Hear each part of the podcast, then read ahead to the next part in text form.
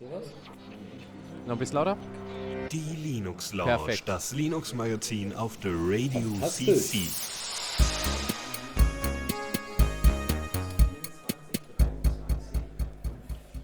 Und mit diesem holprigen Anfang, herzlich willkommen zu Linux Lounge. Genau. Nicht nur bei The Radio CC, sondern auch beim Sendezentrum live vom 35C3.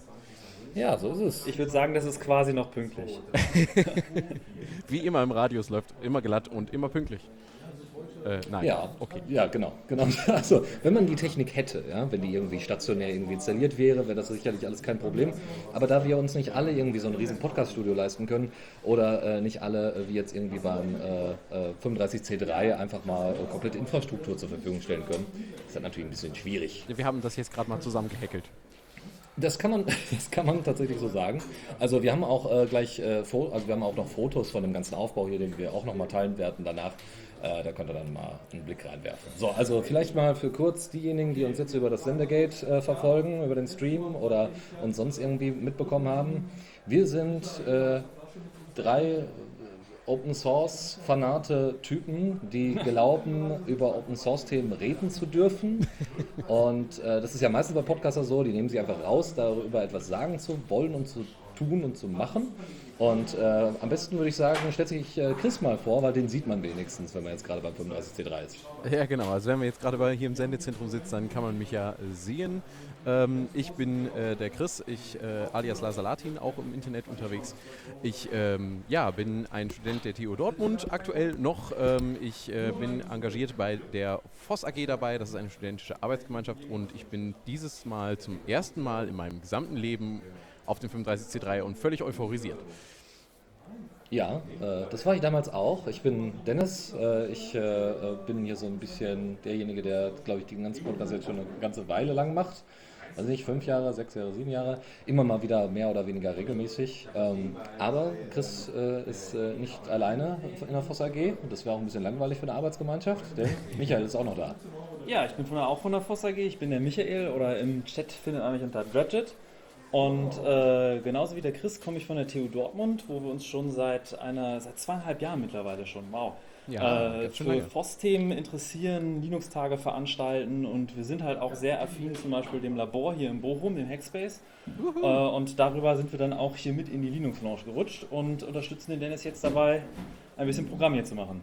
So ja, sieht's aus. Der Gag, der Gag ist so ein bisschen, äh, während es für Chris äh, der erste Congress überhaupt ist, ist es für mich das erste Congress Everywhere hier im Labor. Ähm, wir äh, haben das eher ja, spontan veranstaltet. Dieses Jahr bin ich mal nicht, äh, also wie in den sonstigen vier Jahren auf dem Congress und habe mir dann einfach mal einen Urlaub genommen. Und äh, äh, Michael und, und, ähm, und weitere Leute von der TU Dortmund äh, kommen vorbei. Wir haben auch noch einen zweiten Hackerspace, mit dem wir jetzt gerade kooperieren. Dementsprechend ist hier Streaming und Spaß und deswegen auch so ein bisschen Atmo. Ja, habt ihr ja lokal bei euch auch dort. Ja, Also, aber wir haben so ein bisschen, Atmosphäre genau, so ein ist gut. Kongressatmosphäre. Hier sind auch Leute vor Ort, die mal ein bisschen Krach machen können. genau. Ja, Sehr gut. wie, quasi wie in einer Kneipe. So, ich würde sagen, äh, Chris, da, da, du fängst am besten mal an, ähm, weil, da du, ich, da du äh, ja als allererstes jetzt hier, also das erste Mal auf dem Kongress bist, äh, was ist das überhaupt für jetzt Leute, die äh, uns sonst nicht erleben? Okay, ich, ich sage jetzt einfach mal, was ich glaube, was der 35C3 ist. Und ganz viele Menschen werden Neues sicherlich anderes. aus dem Repo. Ganz Pardon. Alles gut. Warum schmeißt du da das Jingle rein? ähm, die, ähm, ja, äh, äh, es werden sicher viele andere auch ein, äh, andere Worte dafür finden. Ähm, für mich äh, ist der 35C3 eigentlich eher eine Kulturveranstaltung. Also ähm, man sagt mir immer so, ja, hier sind Hacker und man muss auf seine Devices gut aufpassen und so, ne, alles schön absichern und so weiter und so fort. Und ähm, ja, das ist sicherlich auch richtig und das ist sicherlich auch ein Teilaspekt dieser Veranstaltung hier und ursprünglich hatte das sicherlich auch nicht diesen Gedanken, aber es ist ähm, kunterbunt, es ist laut, es ist, es ist wunderbar, es sind viele freundliche Menschen, viele freundliche Gesichter. Ich habe auf meinen Schichten als Engel hier auf dem 35C3 auch schon viele nette Leute kennengelernt und ähm, es, es ist Kunst, es ist Kultur, es ist, wie gesagt, äh, laut, es versucht Dinge zu, zu anzuprangern oder Dinge zu ändern, am besten direkt mit und es, es, es ist einfach, es, es ist unbeschreiblich. Äh, ich bin, wie gesagt, immer noch voller Euphorie. Ja, man, man merkt das. Es ist Äh, schwierig, das äh, so zu um- beschreiben. Umso schlimmer wird dann, äh, wie, wie äh, Linus vorhin schon in einem Vortrag erwähnte, Also nach dem Kongress äh, gibt so es so, ein, so, so eine äh, Post-Kongress-Depression, die dann so einsetzt. Ja, das äh, nach der ganzen Euphorie, mir, nachdem ja. das ganze Dopamin weg ist. Ja. Eine PCD, Post-Congress-Depression. Oh Genau, je. genau. Darauf habe ich aber keine Lust. ich hoffe, Ähm, das äh, wird bei mir nicht so schlimm.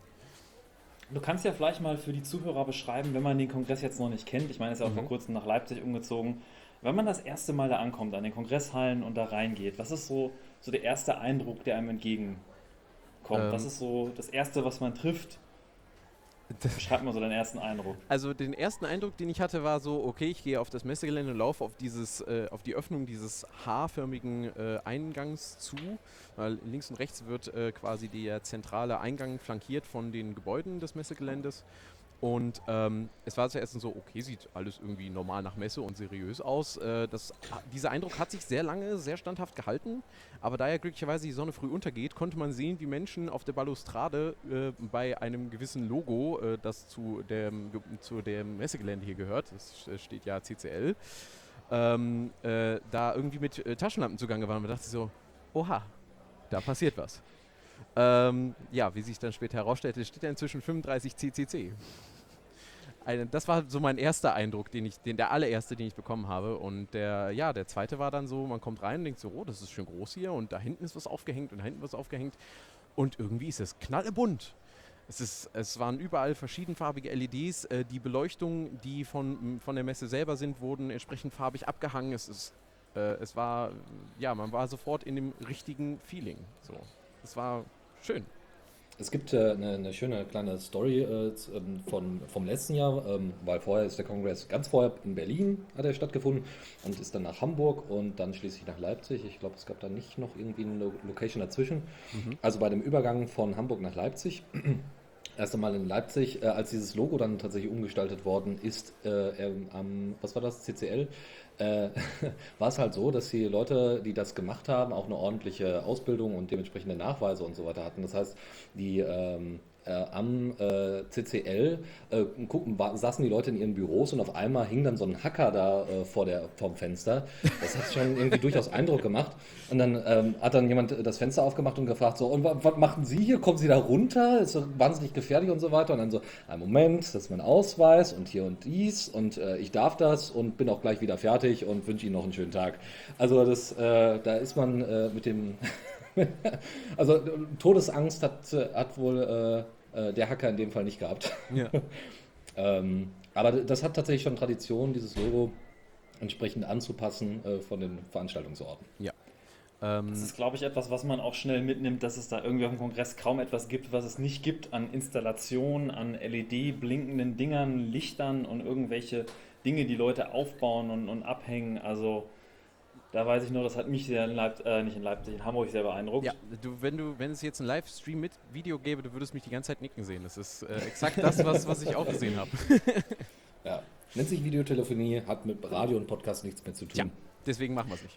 Dann mal kurz die Frage, äh, welche Vorträge hast du dir denn bisher angeschaut oder hattest du zwischen Engeln und Essen und äh, Staunen und Mund auf und so weiter gar keine Zeit dafür?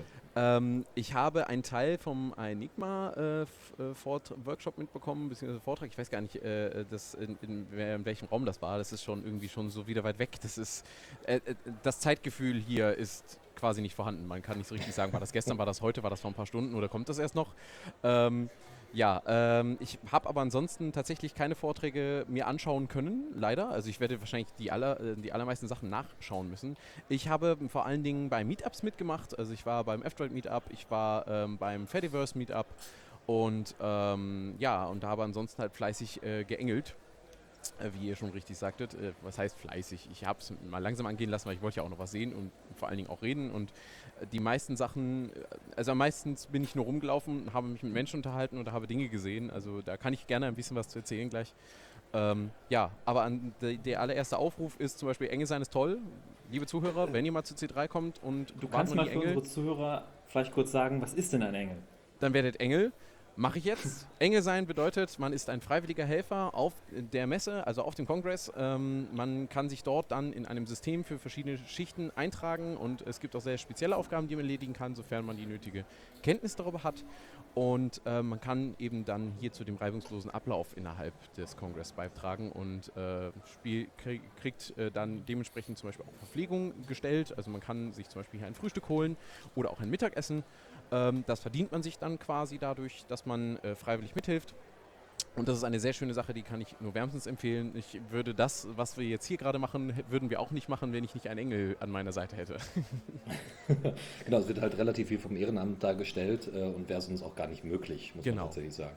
Absolut. Ja, auch nicht zu dem Preis, weil so Mhm. ein Messegelände, ne? vor allem hat sich ja dieses Jahr, so wie ich informiert worden bin, auch nochmal die, die Anzahl an, an Messehallen, die genutzt werden, nochmal deutlich erweitert. Also es gibt jetzt nochmal eine komplette Messehalle mit dazu, wenn ich Mhm. äh, äh, nicht falsch liege, vom, vom, im Vergleich zum letzten Jahr. Äh, weißt du zufällig, wie viele, äh, wie viele Leute jetzt tatsächlich da sind, da waren, wie viele Tickets jetzt tatsächlich endgültig verkauft worden sind? Weiß ich nicht. Was ich sagen kann, ist, dass ich Zahlen gehört habe in verschiedenen äh, Assemblies und da ging es so um die 16.000, 17.000 habe ich gehört, äh, sind da so, so 15, wird, wird mir gerade so gezeigt, hat, hat, hat mein Engel gerade gesagt, äh, hat er gehört 15.000, also irgendwie sowas in, um den Dreh wird es wohl sein.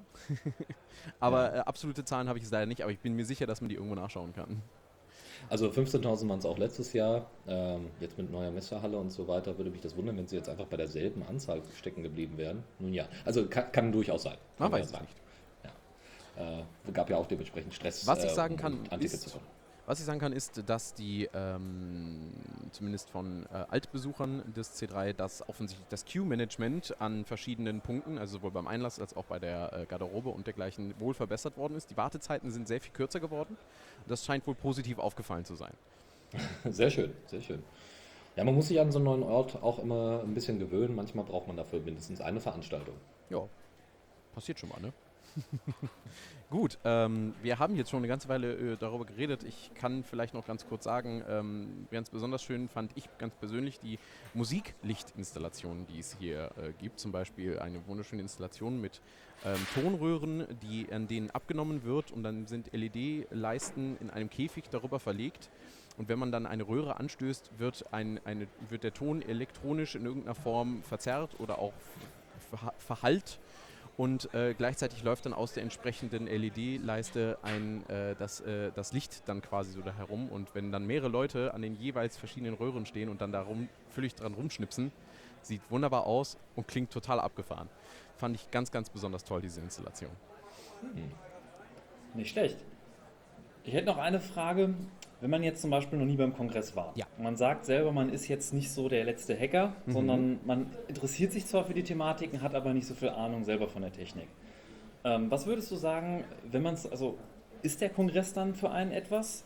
Lohnt es sich da hinzugehen? Was sollte man mitbringen? Was ist, was erwartet da einen, wenn man jetzt, sage ich mal, komplett Frischling in dem Thema ist? Ähm, also natürlich ist der Kongress in erster Linie ein Familientreffen für alle äh, Hacker und alle Assoziationen, assoziiert, assoziierten Kreaturen des äh, Chaos Computer Clubs. Aber es ist auch so, ähm, und das ist mir auch sehr positiv aufgefallen, es gibt Vorträge und Workshops, ähm, die ähm, sich spezifisch an Leute richten, die in der jeweiligen Thematik nicht so tief drin sind. Also zum Beispiel gab es einen Vortrag über TCP/IP und ähm, den konnte man sich ganz in Ruhe äh, anhören und konnte dann wohl auch was dazu lernen. Also ähm, natürlich bieten die Assemblies auch sehr viel. Also es gibt Assemblies, die sich äh, speziell dafür einsetzen, dass äh, Leute ähm, Sachen äh, lernen können. Zum Beispiel gab es einen Workshop heute für, äh, der sich glaube ich mehr an Kinder richtete.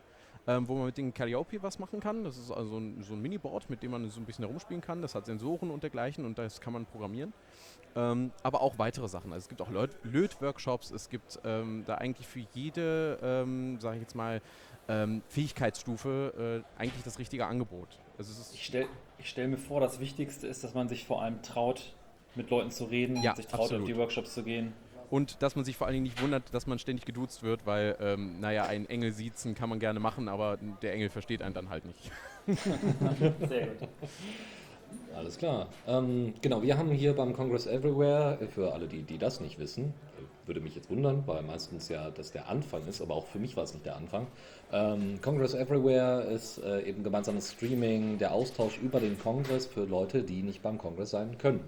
Ähm, und äh, wie gesagt, wird jetzt hier im Labor veranstaltet, wird aber auch ganz, also überall tatsächlich veranstaltet in den Hackerspaces, wo Leute sagen, hör mal, dieses Jahr vielleicht nicht oder ähm, kann es finanziell vielleicht auch nicht, obwohl sich da äh, in der Vergangenheit auch immer irgendwie einen Weg gefunden hat. Oder einfach kein Ticket bekommen, so ganz simpel, weil es ist doch sehr beliebt. Also wenn jetzt noch jemand aus der Ecke Bochum kommt, dann einfach mal in die Suchmaschine seiner Wahl das Labor Bochum Hackspace Congress Everywhere einhacken und dann schnell findet man auch alle. Infos. Also wir sind, noch, wir sind noch eine Weilchen hier heute Abend. Auf Und der jeden Fall. Schunk ist auch schon bereit. Genau, wir müssen hier halt so ein bisschen für, für, den, für die Umgebung selber sorgen, also für die, für die Verpflegung. Mate haben wir genug, Mathe-Kalypse ist noch nicht ausgebrochen, aber äh, was nicht ist, kann ja noch kommen. Gut. Ähm, wollen wir mal in unser Programm einsteigen, jetzt wo wir noch knapp 40, noch, nicht, noch nicht mal mehr 40 Minuten haben? Ja, es äh, wird, glaube ich, spannend, aber äh, warum denn auch nicht? Ähm, und zwar äh, werden wir mal anfangen mit äh, äh, Collabora tatsächlich, beziehungsweise erstmal mit dem Jingle, den ich gerade fehlerhafterweise ausgeführt hatte. Neues aus dem Repo. Und äh, bei Collabora äh, ist jetzt vor kurzem, also äh, ist, äh, bei Neues aus dem Repo geht es vor allem um neue äh, Programmversionen, äh, neue, neue Tools, die auftauchen. Ähm, äh, also von, auch von vorhandener Software, die viele Leute kennen. Und Collabora ist ja eigentlich nicht die Software, sondern ist das Entwicklerstudio, das das Ganze organisiert. Ähm, die Software, die gemeint ist, ist Collabora Online Developer Edition, also Code 4.0.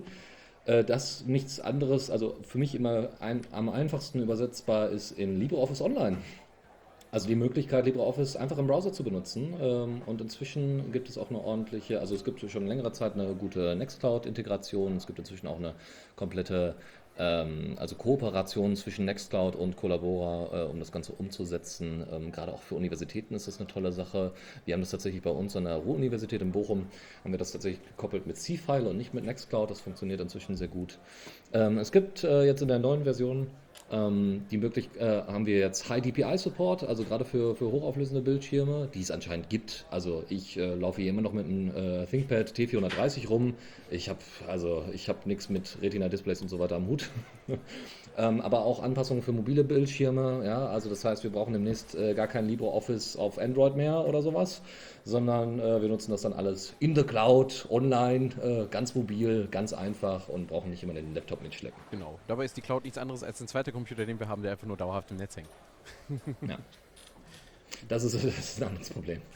ähm, ansonsten, ja, also es ist tatsächlich ein bisschen refurbished worden, also einfach optisch äh, macht das jetzt ein bisschen mehr was her. Es äh, orientiert sich natürlich wie vi- viele, äh, äh, ähm, viele ähnliche Software. Es gibt noch äh, One, One Office, glaube ich. OnlyOffice heißt Only es. Office, genau. Only Only, Office. Office. Ähm, was auch ganz okay ist, muss man tatsächlich sagen. Ähm, äh, aber wirkt nicht so offen, muss ich tatsächlich sagen, so von der Software her. Ja, Was vielleicht noch ein cooler Hinweis ist äh, bei Collabora, also es wird LibreOffice nicht irgendwie reimplementiert oder sowas, sondern es läuft quasi das originale LibreOffice mit Webinterface, sodass man quasi den vollen Funktionsumfang hat und auch wirklich das LibreOffice, wie man das von zu Hause kennt, als Webanwendung in seiner Nextcloud verwenden kann. Genau so ist es. Äh, Was zum Beispiel hinzugekommen ist, dass man jetzt äh, auch Zeichnungen und so weiter viel besser äh, online da, dort erledigen kann. Es gibt äh, fertige Formen, die man jetzt auswählen kann und nutzen kann. Das hat äh, natürlich viele Vorteile, wenn man auch komplexere Dokumente und nicht einfach nur im Endeffekt ein Etherpad zusammenwirft. Ähm, was weggefallen ist, ist tatsächlich die Speichern-Unter-Funktion. Ähm, also das heißt, man muss das Dokument extra als solches neu erstellen, äh, wenn man das, äh, aber man kann halt eben keine abgewandelte Version irgendwo nochmal kopiert oder sowas abspeichern, sondern das muss man dann über die Integration von Nextcloud selber machen. Ja? Äh, was ein bisschen ja, schade ist, aber vielleicht kommt sowas ja auch mal wieder, wenn sich genügend Leute dafür einsetzen. Äh, Bilder sind einzufügen, äh, auch die bereits natürlich auf der Nextcloud äh, äh, vorhanden sind, was äh, ganz nett ist, aber eben halt auch nochmal zusätzlich hinzu, also nochmal hinzugefügt werden können nachträglich. Ähm, und ansonsten äh, gibt es jetzt auch die Möglichkeit, Dokumente entsprechend zu signieren. Ja, das funktioniert aber nicht out of the box und ähm, das ist in, in, der Partnerschaft mit, der, mit, dem, ähm, mit dem Unternehmen äh, Verein umgesetzt worden aus, Schweiz, aus der Schweiz. Ähm, Aber das, deswegen muss man da so ein bisschen, bisschen gucken, dass die Configs da ordentlich stimmen. Ansonsten ist so zumindest das Fazit unseres äh, werten äh, Kollegen, der hier, äh, der hier seinen Blogbeitrag zur Verfügung gestellt hat, der das einfach mal ausprobiert hat, äh, ist, das, ähm, ist die Nutzung auf mobilen Devices sehr gut und ansonsten äh, funktioniert sogar der Vollbildmodus sogar im, im äh, mobilen Chrome sehr, sehr gut. Ja, ansonsten, äh, äh, Krypto muss, glaube ich, nochmal, äh, also Krypto-Implementation ist noch nicht so ganz so geil, aber im Großen und Ganzen ist es ein schönes Release und wo gemerkt, das ist eigentlich nur der Release-Candidate. Also ähm, das, was vor kurzem rausgekommen ist, ist der RC1, aber eben halt noch nicht die vollwertige Version, sprich, es können dann noch viele, also viele Kleinigkeiten oder viele Fehler, die jetzt auftauchen, nochmal rausgefischt und verbessert werden. Ja, das zu Collabora. Ich bin mal gespannt, wenn sie es bei uns anaerob entsprechend einrichten. Gut, Ähm, ein, dann ja. Michael, genau. Ja, ähm, ich habe einen Haufen Notizen gesammelt über das ganze Jahr. Unsere letzte Linux-Launch ist ja schon leider eine Weile her. Äh, deswegen versuche ich mich bei den einzelnen Sachen etwas kürzer zu halten. Aber ich habe so ein paar interessante Projekte entdeckt, die ich euch einfach mal vorstellen wollte. Und zwar wäre eins davon äh, TMSU. Und zwar witzigerweise, ich habe nicht herausfinden können, wofür diese Abkürzung steht, aber es ist ein File-System, ein Fuse-basiertes Dateisystem, was quasi dazu gedacht ist, eure Dateien zu taggen. Also es legt so eine SQLite-Datenbank an, ihr könnt irgendeinen Ordner nochmal mounten über dieses Fuse-Dateisystem und den einzelnen Dateien Text zuweisen über so einen Kommandozeilen-Client oder halt der sortiert die Dateien dann im Fuse-Dateisystem in Unterordner entsprechend der Text. Das heißt, ich kann auch eine Datei taggen, indem ich sie in den richtigen Unterordner lege. Und äh, gerade für Leute, die dann ihre, ihre Bilder, ihre Musik oder nach andere Dateien äh, taggen wollen, ist das eine Möglichkeit, äh, so Ordnung reinzuschaffen. Die Datei kann mehrere Tags haben, kann hierarchische Tags haben und taucht dann entsprechend in dem Fuse-Dateisystem mehrmals auf. Ähm, was halt, wo man immer danach sucht, nach welchem Tag man sucht, kann man einfach mounten und sieht dann seine Dateien schön sortiert. Und das wurde jetzt auch in letzter Zeit immer weiterentwickelt. Äh, primär Bugfixes, also die aktuelle Version ist 07 und äh, ist sehr empfehlenswert. Cool. Ähm, dann mache ich direkt noch weiter. Äh, was äh, auch in Dateien abgelegt wird tatsächlich, äh, sind äh, Passwörter im Password Store. Äh, also das Programm dazu heißt Pass. Zu finden ist, äh, sind Informationen darüber unter passwordstore.org.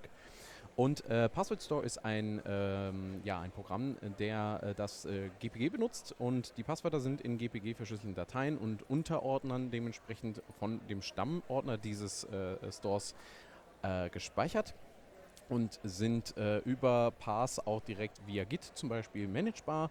Man kann sie also in ein anderes Repo reinschmeißen. Ist, man braucht dann dem Server dementsprechend auch gar nicht vertrauen, denn sie sind ja schon verschlüsselt. Und ähm, das Ganze ist schlicht und ergreifend textbasiert. Es gibt ähm, Extensions dafür, für äh, Firefox zum Beispiel oder auch für andere Browser, sodass man dort sein Passwort in einer Webseite zum Beispiel sofort nutzen kann. Und ähm, dazu wurde die Version 1.7 jetzt im Februar released, das ist jetzt schon eine Weile her. Das Tolle ist, dass sie eben seitdem diese Extensions haben und ähm, über das Jahr verteilt wurden immer weitere Bugfixes vor allen Dingen ähm, verteilt, die äh, teilweise auch sicherheitsrelevant waren. Ähm, zudem unterstützt äh, zur Verwendung zum Beispiel am Smartphone, wenn man dort selber nicht mit via App zum Beispiel seinen Pass benutzen möchte, ähm, auch die Ausgabe als QR-Code. Und es gibt eine ganze, ganze, ganze Reihe an ähm, von der Community erstellten Importern, ähm, die man für Pass benutzen kann. Das heißt, wenn man von KeyPass zum Beispiel umsteigen will oder von anderen Password-Stores, ist das überhaupt kein Problem. Und ähm, ich benutze das selber jetzt schon eine ganze Weile und bin äh, doch sehr angetan davon, äh, dass man es so leicht transportieren kann und eben halt auch leicht einrichten kann, sofern man mit der Verwendung von GPG ein wenig äh, äh, damit vertraut ist. Ähm, ja, kann ich das durchaus weiterempfehlen. Also die Security steht und fällt mit GPG, aber vielleicht der ein oder andere unter euch kennt äh, die YubiKeys. Das sind diese Krypto-Hardware-Keys, die einem GPG quasi in Hardware machen. Das heißt, man hat seinen Passwortmanager ebenfalls mit einem Hardware-Token gesichert und äh, ich benutze auch schon länger Pass und kann das durchaus empfehlen. Ist nicht unbedingt das benutzerfreundlichste, aber ist ein sehr leistungsfähiger Passwortmanager, der einfach seinen Job sehr gut tut. Absolut. Ja, ich bin im Bereich der, der Nutzerfreundlichkeit unterwegs, deswegen äh, kommt äh, erstmal bei mir nichts anderes in Frage außer KeyPass. Äh, ist tatsächlich auch sogar ganz gut nutzbar über die Applikationen, die man so über F-Droid und so weiter beziehen kann, äh, falls da jemand noch was anderes sucht. Also KeePass ist auch das, was ich Leuten empfehlen würde, die sagen, ich will lieber eine GUI haben zum Klicken und so. Das ist halt äh, auch sehr solide. Be benutzt du denn KeyPass, KeyPass 2, KeyPass XC? Wahrscheinlich KeyPass selber hoffentlich nicht mehr. Nee, nee, nee, also KeyPass 2 auf jeden Fall, das ist schon mal klar. Äh, ich müsste mal kurz äh, in, auf mein schönes Smartphone schauen. Ähm, also grundsätzlich KeyPass XC nutze ich, obwohl mir halt eine, eine GTK, ein GTK-Interface doch ein bisschen lieber wäre. Und auf meinem Smartphone findet sich KeyPass DX äh, als Applikation. Ist ganz gut nutzbar tatsächlich. Äh, in, in, kleinerer Form äh, auch äh, in Kombination mit der Nextcloud, witzigerweise. Ja, schön. Man muss wirklich sagen, heutzutage bei den ganzen Leaks und Breaches, die man bei den Diensten immer wieder mal online liest, ähm, kein Passwortschema, was man sich überlegt. Meistens äh, verfällt man dann doch wieder in sehr einfach zu erratene Passwörter oder verwendet Passwörter wieder. Also ich kann nur jedem am Herz legen, der Online-Security wirklich ernst nimmt, einen Passwortmanager zu verwenden, der dann wirklich starke, zufällige Passwörter generiert für die Dienste jeweils ein unterschiedliches und dann mit einem Passwortmanager, das man auch auf dem Handy nutzen kann, äh, sich in seine Dienste einloggt. Ja, Blume 12, Semikolon ist kein sicheres Passwort. Absolut nicht. Genauso wie Passwort 12345 oder 123456 oder sonst irgendwas. ja, so, ähm, Michael hat noch was zu Looking Glass genau. erzählt. Entschuldige. Ja. Und zwar, äh, es gibt ein Projekt namens Looking Glass und äh, falls der eine irgendwie im Netzwerksegment unterwegs ist, das ist nicht das Monitoring-Interface von den BGP-Routern, das heißt glaube ich auch Looking Glass. ähm, das ist ein Projekt, was Ende 2017 gestartet wurde, was quasi Gamern helfen soll, die ein Windows virtualisiert unter ihrem Linux laufen haben. Und zwar ist der Gedanke der, dass man mit KVM und auch anderen Virtualisierungslösungen, aber das ist jetzt für KVM speziell gedacht, äh, PCI-Geräte in VMs durchreichen kann. Das heißt, ich habe meine Windows-VM und kann der eine dedizierte Grafikkarte, die ich meinem Rechner, zum Beispiel eine zweite Grafikkarte, die Onboard nehme ich für meinen Desktop und eine dedizierte, äh, stärkere Grafikkarte, reiche ich die VM durch. Das Problem ist, wenn ich so eine Grafikkarte in eine VM durchreiche, dann hat die gar keinen Grafik-Output mehr für mein Host-System. Da muss ein eigener Monitor an dieser Grafikkarte angeschlossen sein. Und das ist halt von der, von der Usability immer noch ein bisschen anstrengender, als wenn man das einfach äh, als eigenes Fenster in seiner Desktop-Umgebung hat. Allerdings hat man dann nur die virtualisierten Grafikkarten, die halt keine Leistung haben. Und gerade um dieses Problem zu lösen, hat Looking Glass äh, sich ein Treibermodul entwickelt, das läuft jetzt speziell für Windows 10 als Gast und Linux als Host, das quasi von dieser dedizierten Grafikkarte den Output nimmt und wieder zurückkopiert in die Grafikkarte, an der das Host-System hängt, sodass ich dann mein, mein Spiel in der VM, welches eine eigene Grafikkarte hat, trotzdem in meinem Host-System sehen kann, und vor allem ist auch das Ziel, das ohne äh, Kompressionsartefakte, ohne Latenz zu haben, um halt bequemer äh, ein virtuelles Windows im Hintergrund laufen zu haben und dann unter Linux in einem Fenster bequem seine Spiele spielen können. Und das funktioniert angeblich schon sehr gut. Äh, ist immer noch in der Alpha-Phase. Das letzte Release war jetzt erst vor 13 Tagen, ist die Alpha 12. Ähm, es gibt aber schon viele Leute, die davon sehr begeistert sind. Äh, die neu letzten Neuerungen waren speziell OpenGL bezogen, also auf der Host-Seite rendert es mit OpenGL, es gibt auch OpenGL ES-Support, was ich insofern interessant finde, weil es ja auch irgendwelche anderen äh, mobilen Grafiksysteme gibt, die äh, nur OpenGL ES unterstützen. Aber mal schauen, wie sich das entwickelt, kann ich auf jeden Fall empfehlen, das Projekt sich mal anzugucken. Ein weiteres Projekt, von dem ich erzählen kann, ähm, ich hatte in einer früheren Linux-Launch, glaube ich, schon mal Borg Backup erwähnt. Das ist eine Backup-Lösung, äh, die halt sehr effizient Daten speichert, die irgendwie lustige Features hat für Kompression, für Deduplikation, die ich sehr empfehlen kann. Was gefehlt hat, was bis jetzt immer noch fehlt, ist äh, ein Benutzerinterface, was für Leute einfach zu bedienen ist. Und es gibt schon ein paar Alternativen, ein paar Versuche. Es gibt Borg Web von den offiziellen Entwickler. Ähm, es gibt äh, Borg Backup GUI, heißt das Projekt einfach. Ähm, die sind alle noch in einem Zustand, wo man schon sie nutzen kann, aber nicht alle Funktionen funktionieren. Und ein Projekt, was äh, gerade mal am 27. Oktober initial äh, veröffentlicht wurde, hat schon in letzter Zeit 30 Releases gemacht, der letzte vor drei Tagen. Das wird also super aktiv entwickelt. Das ist Water Backup. Habe ich so viel erzählt, ohne das Projekt zu nennen. Also Water. Water ist eine äh, Qt-basierte GUI für Borg Backup und unterstützt schon sehr viele Funktionen. Läuft Mac, Linux, Windows theoretisch auch, praktisch ist Borg unter Windows noch nicht so ganz äh, problemlos lauffähig, aber sobald das gelöst ist, sollte man da eine GUI haben für ein sehr mächtiges Backup-Programm, was betriebssystemübergreifend funktioniert.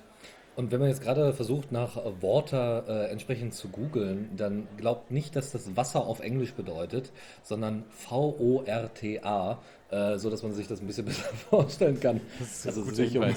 Wasser geht. Der, der ja. GitHub-Nutzer heißt Borg Base. Ah, und ja. in unseren Show Notes verlinken wir auch nochmal alle Projekte, die wir Natürlich. erwähnen. Ja, das ist gut. Auf unter The Radio CC dann äh, auf die Linux Lounge klicken, da findet man das auch. Was mir gerade noch als äh, kleiner C3-Einwurf noch so einfällt, das Borg Backup Meetup ist übrigens heute Abend um 22 Uhr im Seminarraum 14 und 15. Ähm, ich selber würde da gerne hin, muss aber leider, beziehungsweise habe mich entschieden, da zu engeln. Ähm, ich kann aber auch vor allen Dingen denjenigen empfehlen, die zum Beispiel neu sind bei äh, Borg oder beziehungsweise in Sachen Backup und gerne unter äh, einem Betriebssystem ihrer Wahl äh, ihre Backups machen möchten. Die können sich dort mal informieren, was es für Möglichkeiten gibt. Und ich äh, kann das auch äh, nur jedem ans Herz legen, da mal hinzugehen, um einfach mal zu erfahren, äh, wie die Leute da so drauf sind. Ich, man kann wahrscheinlich davon ausgehen, dass Leute, die bei entsprechenden Projekten rund um Borg beteiligt sind, dort auch vorzufinden sind. Also der Hauptentwickler Thomas, der ist auf jeden Fall da. Es gibt auch einen Lightning Talk, der weiß ich nur leider nicht genau, wann er stattfindet. Das findet Ähm, man bestimmt im Fahrplan. Genau. Und äh, ich, ich schwärme ja total von Borg. Also das ist für mich eine, ein, ein Backup-Programm, was einfach so mächtig ist, dass es halt super gut Dateien platzeffizient speichern kann und äh, auch äh, bandbreiteneffizient übertragen kann.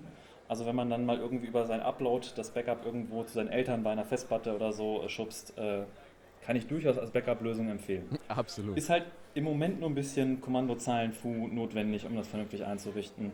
Aber da wird ja dran gearbeitet. Genau. Dann kann ich nochmal kurz zurück zu dem Projekt kommen, das ich ganz eingangs, als wir über die 35C3 sprachen, nochmal erwähnt habe. Ähm, und zwar zu Enigma. Äh, A Enigma, also äh, quasi wie Another Enigma, äh, wie die schöne äh, Kryptomaschine aus äh, den Weltkriegszeiten, ähm, die ist, äh, das ist hier ein Projekt, welches sich zum Ziel gemacht hat, eine, ähm, ja, ein One-Click-Deployable XMPP-Server zur Verfügung zu stellen. Und das Besondere dabei ist, dass äh, dieser Conversation compliant ist. Das heißt, wer Conversations gerne benutzt, der sollte darauf äh, ohne Probleme zurückgreifen können. Er ist secure by default von der Konfiguration her. Es ist quasi ein Mail in a Box für XMPP. Und äh, das ist etwas, was ich ganz persönlich lange an XMPP kritisiert habe, ist, dass das gefehlt hat dass ähm, XMPP-Server leicht einzurichten sind, dass sie einem die Möglichkeit bieten, sich ähm, ja, ohne größere Gedanken ähm, eine, eine sichere Kommunikation selber auf seinem Server aufzubauen. Ähm, vor allen Dingen dann, wenn man noch gar nicht so tief drin ist in, äh, in, in Sachen Linux-Server-Administration. Und ähm, dass jetzt es endlich mal einen Server gibt, den man quasi geführt einrichten kann, ähm, sodass man ähm, die, äh, äh, dass man, dass man, äh, ja, dass man da keine Probleme bekommt, quasi, sondern direkt loskommunizieren kann.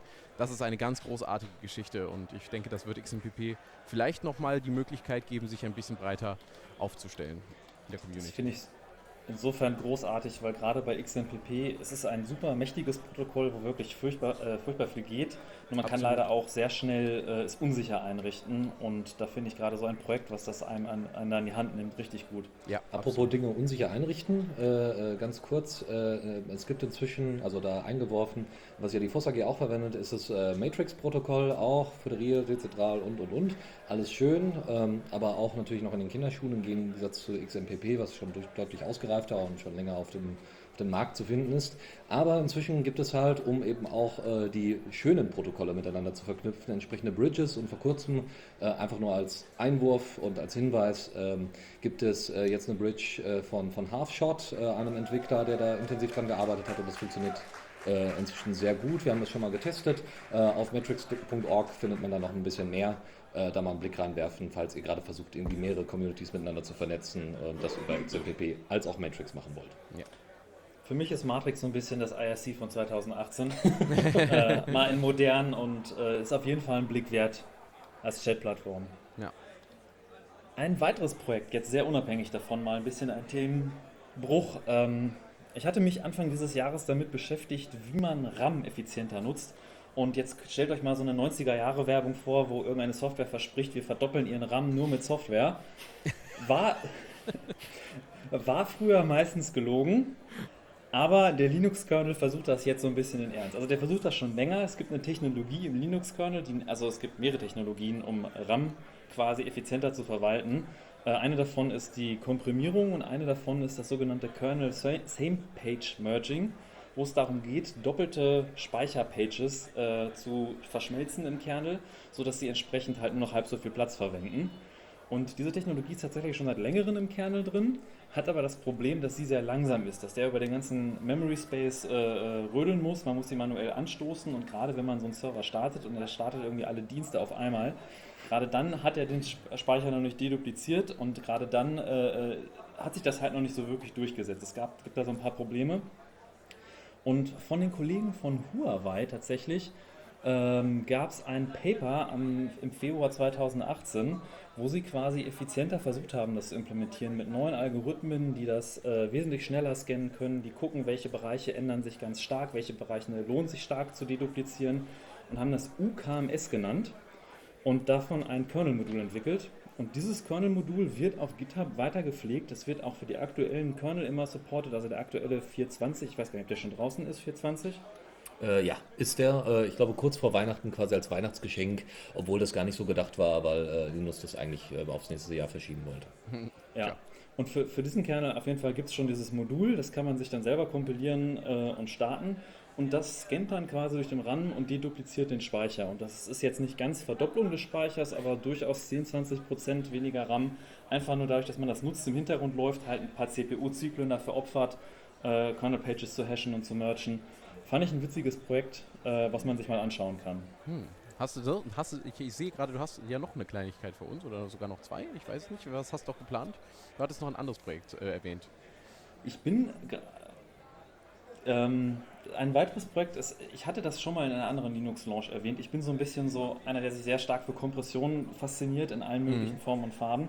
Und äh, da hatte ich das Feedback bekommen, dass Leute das ganz interessant fanden, dass es jetzt eine äh, Alternative gibt zu gzip, weil gzip so irgendwie der Standard unter Linux ist, mit dem man Dateien komprimiert. Und äh, da hatte ich vorgestellt von Facebook das Programm äh, Z-Standard was halt ein neues Kompressionstool ist, welches quasi verspricht, äh, um eine Größenordnung schneller als gzip zu, gzip zu sein, um eine Größenordnung besser zu komprimieren und einfach alles in allen Ecken besser macht, schneller läuft, äh, Open Source ist und äh, einfach großartig ist. Und gerade in 2018 gab es auch viele Weiterentwicklungen. Und zwar gab es äh, schon im Juni eine Version, die heißt Dictionary Edition, die quasi optimiert hat die Funktionalität, dass man diesem Kompressionstool quasi äh, trainieren kann, ein Dictionary für seinen Datensatz, den man gerne komprimieren würde, und dann mit diesem Dictionary diesen Datensatz deutlich effizienter, deutlich schneller komprimieren kann. Und äh, die sind da auch, was dieses Dic mit Dictionary komprimieren angeht, irgendwie um den Faktor 10 schneller geworden. Kurz darauf gab es eine Edition, die speziell für Datenbanken gedacht war, weil in Datenbanken viele kleine, unabhängige Datenschnipsel nebeneinander auf der Platte stehen ähm, die da gerade auch diese Erstellung von Dictionaries irgendwie 30% schneller gemacht. Also fast jedes Release von Z-Standard ist meistens immer, wir machen es schneller, besser, robuster. Und äh, zuletzt, das äh, neueste Release ist tatsächlich von gestern, es ist 22 Stunden her, die Version 1.3.8, die sogar ein Feature hinzugefügt hat, das heißt Resyncable Archive. Das kennt man vielleicht auch von gzip. Die Idee ist dahinter, dass eine kleine Änderung bei meinen komprimierten Dateien nicht zu viele Blöcke im komprimierten Archiv ändern. Wenn man zum Beispiel mit async Dateien kopiert, dann ist es ja so, dass der nach Änderungen in der Datei sucht. Und wenn da jetzt eine kleine Änderung bei den nicht komprimierten Daten ganz viele unterschiedliche komprimierte Blöcke produzieren, dann muss async wieder ganz viel übertragen. Und genau das verhindert der mit diesem Resyncable Flag, der dann versucht, dass sich halt auch in den komprimierten Daten nur sehr kleine Blöcke ändern, wenn sich bei den unkomprimierten Daten was ändert. Und äh, das auch ohne großartig die Kompression dabei darunter leidet, also laut Tests weniger als 1%. Und ist einfach ein sehr cooles Kommandozeilentool und Kompressionsstandard, den ich wirklich großartig finde.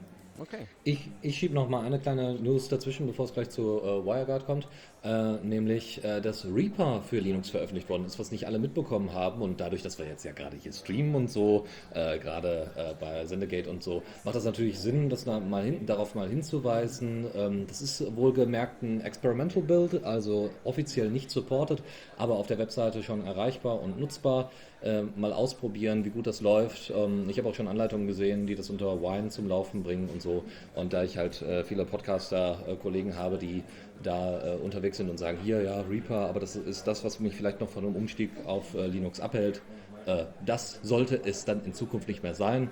Äh, wir hatten auch schon mit, von anderen DAW-Softwaren gesprochen, unter anderem äh, Traction, was inzwischen auch unter Linux verfügbar ist. Also äh, da tut sich auch in dem Bereich einiges. Sehr cool. Ähm, wir hatten vorher noch über Pass gesprochen und äh, derselbe Entwickler, der Pass entwickelt, hat noch ein anderes Projekt. Das wurde, glaube ich, auch schon in News Launch erwähnt, aber ich habe gedacht, ich packe es nochmal mit rein für den einen der anderen, der es noch nicht kennt. Und zwar die VPN-Lösung WireGuard. Und WireGuard hat sich auf die Fahne geschrieben, eine VPN-Lösung zu sein, also eine Alternative quasi zu OpenVPN und IPsec, die vor allem sehr einfach ist, äh, äh, sehr simpel aufgebaut ist. Also das besteht aus 2.000, 3.000 Zeilen Kernel-Code. Der nutzt auch keine eigene Krypto, sondern verwendet nur die Krypto, die schon bereits im Kernel ist. Ähm, der Code selbst vom VPN ist durchverifiziert, das ist auch sehr sicher. Äh, basiert auf UDP und ist quasi, man erstellt ein Public-Private Key für seinen Client und für seinen Server, äh, setzt den anderen als Remote und es taucht ein Netzwerkinterface aus und Pakete, die man da reinsteckt, purzeln mal dem anderen raus. Und das ist wirklich sehr effizient, das ist wirklich ähm, schon, äh, verbreitet sich wirklich jetzt als Alternative zu OpenVPN oder IPsec, also diese Setups natürlich weitergeben. Und äh, da ist die, die aktuelle Version, die ist auch keine zehn Tage alt, äh, primär mit Bugfixes und was die auch dieses Jahr lange daran gearbeitet haben, war der, die Aufnahme offiziell im Kernel, im Linux-Kernel. Ich weiß gerade gar nicht, wie weit sie da sind, aber ich glaube, es ist, wenn dann kurz davor, dass das auch offiziell Teil des Linux-Kernels wird. Es gibt Clients für iOS, für Android, für Windows, für Linux. Ist auf jeden Fall, wer sich mal mit VPN beschäftigen will, eine, eine Alternative, die man sich mal anschauen kann. Ja, klingt ja super, rundum verwendbar.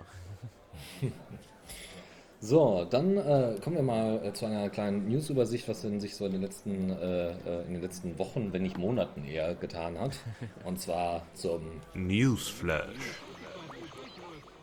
Und da steht an allererster Stelle, dass Android inzwischen den Grafikstack vom Linux-Kernel verwendet oder verwenden soll. Es ist so, dass äh, als Android das erste Mal aufkam, es äh, äh, quasi die Sachen direkt in den Framebuffer reingehauen hat. Ähm, also es ein, gar keinen wirklichen Grafikstack für eben äh, das äh, Updaten des Bildschirms und so weiter gab. Ähm, dann hat man so gemerkt, so, hm, ja, also vor sechs Jahren ungefähr, wo Google das dann Ganze aufge aufgegriffen hat und äh, die, die Anforderungen komplexer wurden, war dann die Frage, okay, wie kriegt man das denn irgendwie gebacken? Das Ergebnis war dann eben Atomic Display Framework, also ADF, ähm, und das ist so, naja. also der, das Problem war, dass es damals äh, auch im Kernel äh, natürlich einen Grafikstack gab, der aber eben auf nicht äh, hier Low Energy äh, Devices oder sowas äh, runter oder Power Management äh, oder sowas angepasst worden war. Und man dann gesagt hat, okay, wie gesagt, machen wir unser eigenes Ding. Und jetzt ist es inzwischen so, dass ähm, der, der ja, also das, was wir im Kernel derzeit haben, äh, jetzt wieder zurückgemerged wird, Android in Zukunft also auch wieder Kernel ähnlicher, also Linux-Kernel ähnlicher wird. Äh, das macht sich auch noch an ein paar andere Änderungen fest, ähm, aber das ist sicherlich eine der, der bekanntesten oder sagen wir mal der, der Dinge, an denen man sich am meisten erfreuen kann, weil Google hat halt in der Vergangenheit gezeigt, dass sie immer wieder eigene Lösungen entwickeln wollten für Dinge, die gar nicht irgendwie eigen entwickelt werden mussten. Und äh, es ist schön da zu sehen, dass viele Leute inzwischen jetzt dann gemeinschaftlich am selben Projekt arbeiten können ähm, und nicht irgendwie separat ihr eigenes Ding machen. Äh, dadurch kann halt die Qualität von Android auch nur noch, noch mehr steigen als ohnehin schon. Es fragt sich, wie sich das entwickelt, jetzt wo man weiß, dass Google auch in Fuchsia arbeitet. wie lange es Android noch geben wird. Ach Quatsch.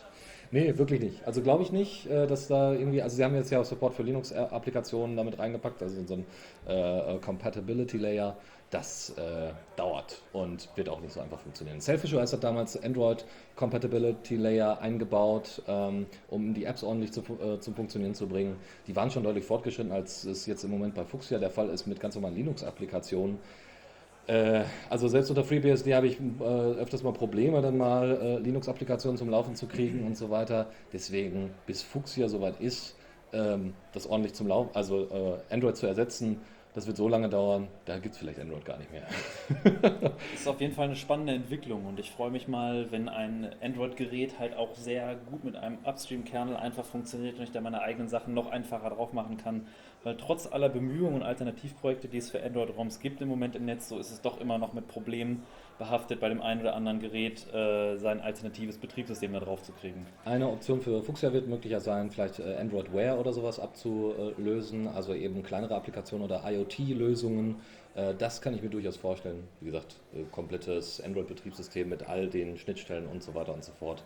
Puh, da, da, bleibt da hätte Google noch, einiges vor sich. Ja, da bleibt, da, eigentlich bleibt da ja letzten Endes in der, äh, nur noch ja, Linux zu verwenden. Ne? Also UB-Ports ist jetzt zum Beispiel ein Projekt, das sich das auf die Fahnen geschrieben hat. Mal schauen, ob die vielleicht demnächst dann auch mal mit einer größeren Runde an unterstützten Devices um die Ecke kommen. Wer weiß, wer weiß. Ja. Gut, äh, dann bringe ich euch direkt mal kurz eine von zwei News, die ich für den Flash vorbereitet habe, äh, die ich hier auf dem C3 aufgeschnappt habe. Die erste ist Federated Hashtags. Was ist das? Also wir kennen ja vielleicht das Fediverse, das besteht aus ganz, ganz, ganz, ganz, ganz, ganz, ganz, ganz vielen verschiedenen, äh, ja, aus ganz viel verschiedener Software und ähm, das meint im Allgemeinen soziale Netzwerke, darunter zum Beispiel Mastodon oder Diaspora, Friendica äh, und dergleichen mehr. Und ähm, ich war jetzt beim Fediverse Meetup und da war einer der Entwickler, äh, für, ähm, der sich wohl an Mastodon mitbeteiligt. Ähm, ich meine, sein Name war, also sein Nick war Schnittlauch tatsächlich. und äh, der erzählte, dass er momentan an einer Erweiterung für Mastodon arbeitet, dass Hashtags föderiert werden können. Was heißt das? Das soll letzten Endes, soweit ich das verstanden habe, bedeuten, dass öffentliche mit Hashtags versehene Inhalte, die man bei Mastodon postet, ähnlich, das ist ja eine äh, Alternative zu Twitter, äh, zu Twitter sage ich schon, zu Twitter. ähm, und äh, genau. Zu Twitter auch. Twitter, Twitter. genau. Und äh, diese Hashtags sollen sich dann viral über die ganzen Instanzen automatisch verteilen. Das heißt, wenn du etwas mit einem Hashtag schreibst, musst du die, musst, müssen die Leute nicht in irgendeiner Form direkt mit deiner Instanz verbunden sein, sondern über die Instanzen, die schon miteinander verbunden sind, teilen die, ohne dass sie die, dass einzelne Nutzer sich einander kennen müssen, diese, äh, diese Postings immer weiter. Und ich bin mal gespannt, wie gut das funktionieren wird, weil das ist eine der großen Mankos meiner Ansicht nach noch im Fediverse, dass es eben halt schwierig ist, dafür zu sorgen, dass ähm, öffentliche Posts tatsächlich auch bei allen quasi, die in dem, im Fediverse unterwegs sind, auch wirklich ankommen. Und ich denke, das wäre eine ganz, ganz großartige Erweiterung für das Fediverse. Auf jeden Fall cool. Mhm. Wir waren gerade schon bei dem Thema äh, alternative Firmware für sein Android-Gerät. Ja. Und im Bereich alternative Firmware gibt es auch ein Projekt, was man da auf keinen Fall unerwähnt lassen kann, was dieses Jahr auch einige News mit sich gebracht hat. Und zwar ist das OpenWrt. Und ähm, dabei handelt es sich um eine alternative Firmware für Router. Und vor allem wichtig an dieser alternativen Firmware ist, dass es eine offene Firmware ist. Und gerade zu Open Firmware haben wir auch diesen Kongress schon äh, gerade gestern tatsächlich einen Vortrag von einem Kollegen aus dem Labor gehört. Ja, tatsächlich. Das ist Philipp, Saolin auch äh, genannt. Äh, der Mann arbeitet derzeit unter anderem an Coreboot mit, zusammen mit Facebook und Google ähm, und hat da einen Vortrag äh, über Open Firmware äh, und äh, entsprechende Software gehalten. Äh, ist natürlich äh, ziemlich spannendes Thema, aber auch ein bisschen High-End. Worum geht es bei Open Firmware? Im Endeffekt, äh, dass auf den, also jetzt speziell äh, im, im Bereich Coreboot, dass man eine Art alternatives BIOS, ein Open Source BIOS hat, äh, was deutlich schneller äh, und einfacher funktioniert. Inzwischen gibt es noch ein anderes Projekt, das nennt sich Linux Boot, wo tatsächlich im kompletten Flash-Chip, der direkt bei euch auf der Platine sitzt, ähm, einfach äh, durch der Linux-Kernel gebootet wird und somit, was normalerweise der Fall ist bei BIOS und UEFI, äh, nicht nochmal die Treiber alle neu geschrieben werden müssen, sondern alle bereits im Linux-Kernel verwendet werden und hat halt Bootzeiten, die, die äh, sonst nicht erreicht werden können. Man kennt vor allem, dass man sich als Bootloader irgendwie Grub installiert oder äh, Gummiboot oder diese ähnlichen Projekte und denkt, danach kommt der Kernel und ist mein Betriebssystem da. Aber tatsächlich passiert beim Rechner wirklich viel, viel mehr. Es läuft viel, viel mehr Code von diversen Leuten, diverser Qualität. Und die Frage ist halt, äh, wie viel man diesem Code vertrauen kann, wie viele Sicherheitslücken da drin stecken. Und deswegen sind solche Projekte furchtbar wichtig. Und ich kann halt jedem ins Herz legen, den Open Firmware Vortrag von gestern sich nochmal unter mediaccc.de äh, anzugucken. Und ähm, ja, zu OpenWrt noch ganz kurz wollte ich noch erzählen, dass es zu OpenWrt gab es damals einen Fork, der hieß Lede, wo es ein paar äh, Di- Diskrepanzen gab bei den Teams untereinander.